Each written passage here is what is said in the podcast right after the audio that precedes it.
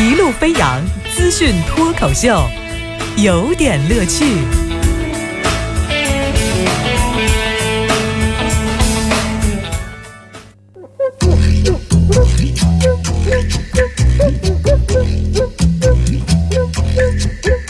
有点有评，加叙加意，中心思想有点乐趣。啊，今儿有点乐趣，我们的资讯脱口秀哈，说说高人行事。高人行事，这个出人意表哈，他做的事情我们不太容易理解。嗯，但是我们也得赞叹，啊，这确实跟我们的想法和思路都不太一样。呃，怎么着呢？先来说说山东的这个。呃，这个伙计哈，这个山东的伙计花了四千块钱，呃，干了一件惊天动地的大事儿。不是，您觉得四千块钱能挣多少钱？我觉得嘛，四千块钱我去买股票的话，那可能就一分钱都回不来了。我还得欠着银行的钱，谁让你玩杠杆来着？四千块钱，四千块钱，你说我要是买点这个小商品去搞一个批发，城管就给我没收了。四千块钱搞点手机贴膜。哎，这个好像能挣一点，但是以我的手手段操作水平，我估计这个膜浪费的够够的啊。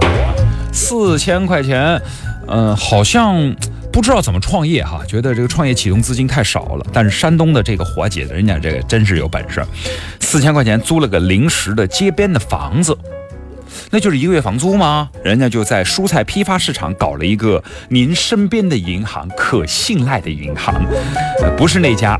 搞了一家这个山寨的中国建设银行，嚯，开业了。开业之后呢，当天呢，这个菜市场附近的大爷大妈们哈，这个包括菜农们哈，都有这个存款的需要，是不是？刚好是这个买菜的过程中呢，就是挣了点钱，那就顺手就存到银行里吧。他们就来了。当天您这四千块钱，他就挣了四万块钱。后来呢，这储户后来发现说，嗯，那个，哎，怎么在你这存的钱以后，在别的地方取取不出来？然后就发现有问题，而且后来发现存款是假的，就报警。结果报警一查，好嘛，把他抓住了，绳之以法。不是这个，我昨天看这个相关的照片时，我都昏倒了。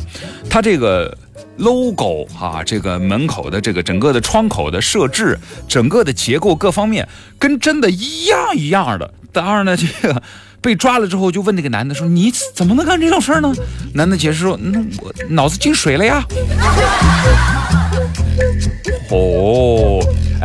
千块钱真的能搞定街边的门面房，再加上印刷这个填单的单据，完成这个包括员工的租赁、这个玻璃窗的安装、统一 logo 的设置，才花这么点钱。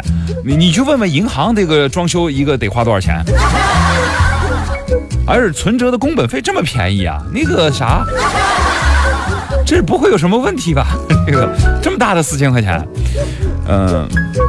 想起来，这个之前还有一个自己掏了十六万造假币，造了十三万的那个，我觉得他们俩可以合伙开一个山寨银行了。啊，真是登对哈！您知道，其实呃，小说一下，我看过一些报道哈，这个我不知道这个有没有后继的报道了。就是说，街头巷尾有很多的所谓的移动、联通的营业厅啊，卖手机的营业厅，假的也挺多的啊。我在想哈，那这个也挺好玩的。他来这个就是菜市场边上哈，这么这么一高人开的这个，万一来的第一批的都是取钱的，你怎么办呢？啊，当然你说菜市场能取多少钱啊？取个百十块钱也不影响哈，先给，然后让他再存，哦，这能理解。万一这哥们儿今天刚好菜市场的朋友他要去出国旅游呢？人民币贬值是吧？这个绕太远。如此看来，你看这个开银行的还真是高人，抢银行技术含量太低了。山寨一个银行坐着挣钱，这个思路太高了哈。你要不你再山寨一个收费站，对吧？反正这个收费站已经多到了这个公路管理部门自己也记不清楚到底有几个了。要不你山寨一个城管小分队，反正城管都是临时工啊，人员素质其实结构是相似的嘛。猫不准还有俩熟面孔出现呢。要不你山寨一个什么京西购物商场，反正他们卖假货坑人。你看这个咱们这个山寨呢，它只收钱不卖假货，至少只有经济损失，没有生命安全危险，还算有良心啊！真是疯了哈！再来跟您说说另外一个高人行事。七月六号，有一个孕妇在郑州的街头绕到一辆车的后面，假装倒地。那孕妇哈，然后假装要要这个索赔。后来车主安的是一个三百六十度的一个行车记录仪，反正这个碰瓷儿失败了。而且呢，这个内容上央视播出了。你以为这样就完了吗？哎，人家这个孕妇时隔一个月，她又出江湖，就是肚子里的孩子还没解决了，人家又来碰瓷了。挣奶粉钱多不容易啊，这是豁得真出去哈。最近刘师傅呢偶遇了一个怀胎，您注意，上次是这个六个多月，现在是快八个月的孕妇碰瓷儿。民警到了现场一看，哟呵，我我在电视上见过你，名人啊啊，碰瓷儿名人啊！你上个月还刚刚被央视曝光，后来边上有几个群众也说，是啊，我也被他讹过，但是因为这次刘师傅没有装行车记录仪，不了了之，你知道吗？这个事儿就是起来，那我算了，我走了就没了，没事了，没有后来了。网友们纷纷感慨，就说：“哎呦，给孩子能不能积点功德呀？是吧？这孕妇姐姐也真不怕哪天你碰着一新手司机，你碰瓷儿，你变成事故，你碰瓷儿跟讹人，你看能不能按照这个诈骗处理呢？”而事实上，警方也也给解释说，没有办法，老人跟孕妇碰瓷儿后果很多是不了了之，法不责老，法不责孕，这是一个问题。这么低的犯罪成本，是不是间接也助长这种这种风气呢？是吧？呃，最近网上流传的一段这个高人哈，这是成都的一个碰瓷儿的大爷。这大爷后呢，不但倒地，倒完地以后人家抽搐，不但抽搐，还能口吐白沫。这个演技哈，横店没有几个比得过他的。但是呢，您知道倒地抽搐之后，那现场的人说：“哟，出这么大事，赶紧打电话。”然后呢，幺二零 vivo vivo vivo 就来了。来救护的医生一看，他说：“大爷别装了，我都救你好多回了。”好嘛就。